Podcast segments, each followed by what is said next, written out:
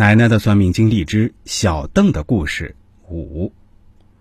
很多对佛教不理解的朋友可能会误认为佛教是个藏污纳垢的地方，比如有人会说，《水浒》里的鲁智深、武松杀人后都可以躲到庙里逃避法律惩戒，孙悟空、猪八戒杀和尚曾经也都是杀人如麻的魔头，金庸先生笔下的裘千仞也大致如此。其实不然。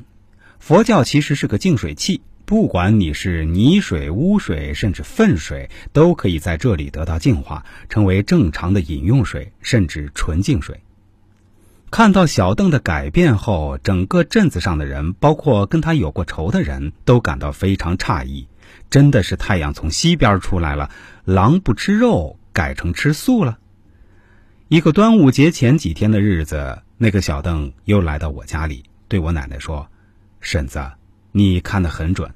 我其实，在一年前就查出了癌症，是肺癌。唉，为什么不是肝癌呢？我这个人基本上不抽烟呀，但我却是个酒鬼呀。一个酒鬼居然得了肺癌，太可笑了！命运啊，真是个见鬼的怪东西。嗯，我奶奶像是一点都不奇怪似的问道：“那你以后有什么打算吗？”按理说，我这辈子也没啥遗憾了。那个小邓回答说：“唯一的遗憾是我还没有出过国，我想出去走走。”可以呀，我奶奶说：“这点钱对你不算什么，而且钱财是身外之物，生不带来，死不带走。”是的，小邓回答说：“我现在是深有感悟，婶子，这些年来你对我也还算不错，要不我带你也一起去国外玩玩吧。”算了吧，我奶奶摇摇头说：“我才不稀罕呢。再说无功不受禄，我不会去的。你还是带着自己的老婆孩子出去走走吧。你呀，这辈子在外面跟那些女人乱来，亏欠你老婆太多。”是是是，婶子教训的是。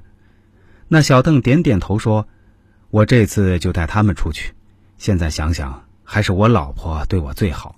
那些女人都是贪图我的钱财。”现在我生病了，他们一个个都不愿意靠近我了，搞得我这病会传染一样。只有我老婆对我不离不弃，还为我到处寻医问药。